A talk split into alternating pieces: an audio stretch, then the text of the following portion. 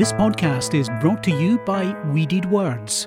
WeededWords.com. Custom apparel decoration and intellectually appealing design.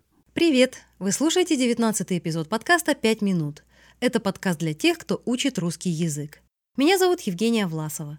Я веду блог ProPrussian.com и преподаю русский язык. Сегодня мы поговорим о научной фантастике. В Советском Союзе научная фантастика была одним из самых популярных жанров.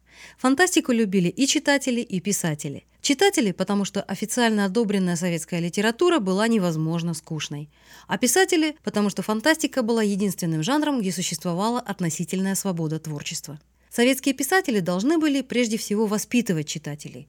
Советская литература должна была быть понятной всем и рассказывать, что такое хорошо и что такое плохо. Единственной официально поощряемой формой творчества был социалистический реализм, или сокращенно соцреализм. Фантастика же была для писателей убежищем от реализма. Советская цензура относилась к фантастике с пренебрежением, считая ее несерьезной, ненастоящей литературой. Однако советская власть терпела фантастику, потому что именно фантастические романы должны были, цитирую Википедию, поддерживать позитивный взгляд на будущее и веру в коммунистическое развитие.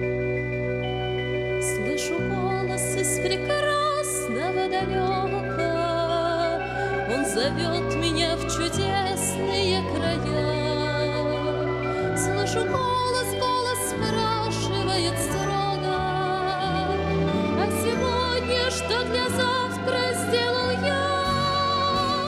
Советский Союз был задуман как огромный социальный эксперимент. Коммунистическая идеология должна была создать общество будущего, где нет денег, нет собственности, где каждый осознанно трудится и вносит свой посильный вклад в общественное благо. Это была мечта об абсолютной социальной справедливости и о новом человеке, который не имеет недостатков. Мечте о сверхчеловеке были посвящены первые советские фантастические романы, написанные в 20-30-х годах прошлого века. Например, в романе Александра Беляева «Человек-амфибия» главный герой, Ихтиандр, получает возможность жить и под водой, и на суше, благодаря двойному дыханию через легкие и жабры. Море для Ихтиандра – это родной дом, где царит справедливость. Ихтиандр спасает рыб и морских животных, разрезая рыбакам сети и пугая ловцов жемчуга. Но однажды наивный и не знающий жадности человек-амфибия попадает в общество обычных людей, и эта встреча становится для него роковой. Лучше лежать во мгле, в синей мгле, чем мучиться на суровой, жестокой, проклятой земле. Будет шуметь вода, будут лететь года, и в белых туманах скроются черные города. Фантастика давала писателям больше свободы. Раз ты пишешь про будущее, тебе не обязательно быть реалистом.